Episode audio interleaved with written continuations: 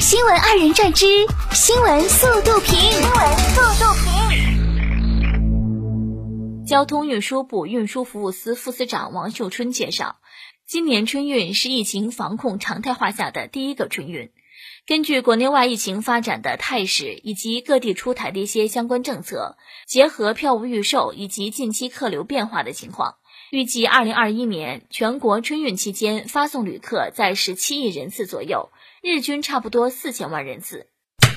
就地过年，不要乱跑，不要给国家添麻烦。十八号晚，吉林松原的王老师以志愿者身份组织小区居民核酸检测，回家的时候已经十一点多。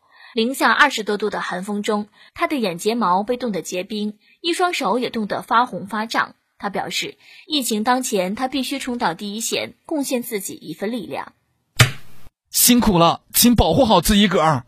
一月十七号，河北襄阳某村庄杀年猪，一男子大秀拳脚，一个人放倒一头二百二十斤的猪。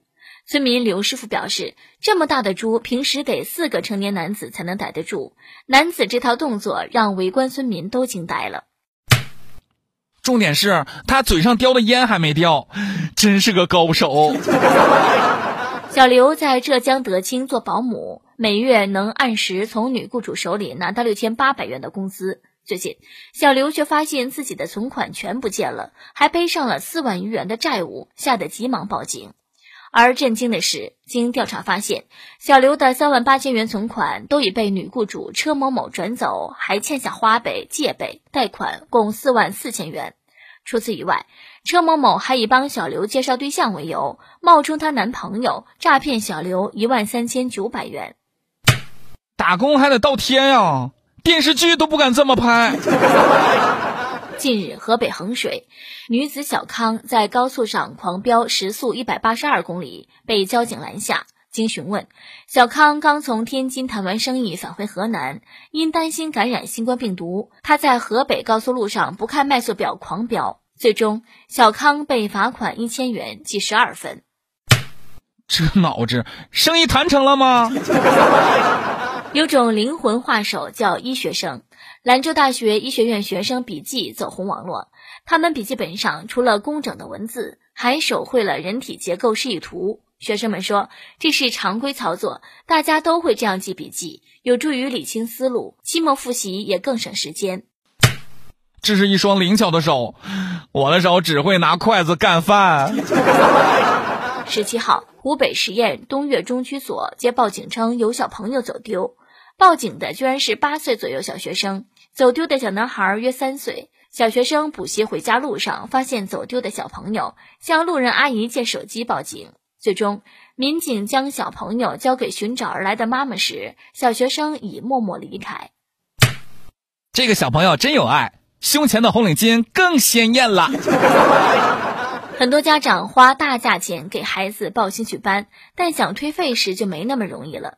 近日，深圳市消委会联合福田区消费者委员会公布了《深圳市早期教育行业自律公约》，其中明确提到，早教机构要设定购买课程的七天冷静期，七天内消费者尚未消费，可全额退款。嗯，这个蛮好的。我觉着淘宝购物也要设七天冷静期，先放购物车七天才能够下单，这样我就能省下不少钱了。十六号。北京西开往南宁的直五次列车，一男子猥亵中铺熟睡的女乘客。经查，嫌疑人陆某，二十三岁，凌晨四点趁年轻女乘客熟睡，将手伸向其胸部等隐私部位抚摸。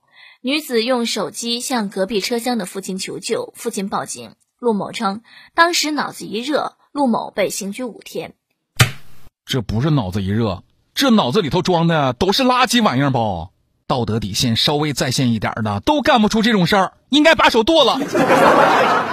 当地时间一月二十号上午，特朗普离开白宫，前往停放空军一号总统专机的马里兰州安德鲁斯联合基地。根据计划，特朗普将在该基地参加卸任仪式，随后乘空军一号前往佛罗里达州海湖庄园。特朗普已公开表示不会出席拜登的就职典礼，这将使他成为美国历史上第四位缺席继任者就职典礼的现任总统，也是一百五十多年来第一次。川普说：“再见了，白宫！今晚我就要远航。据《纽约邮报》报道，近日因天气骤降，爱因塞夫拉小镇罕见的下起雪，它被称为“沙漠之门”，是通往撒哈拉沙漠的门户。一位摄影师拍到沙中雪以及羊群站在零下三度沙漠雪中的画面。此外，沙特阿拉伯的沙漠也有降雪出现，有摄影师拍下骆驼站在皑皑白雪中。骆驼表示：“我不仅耐热，我还扛冻呢。”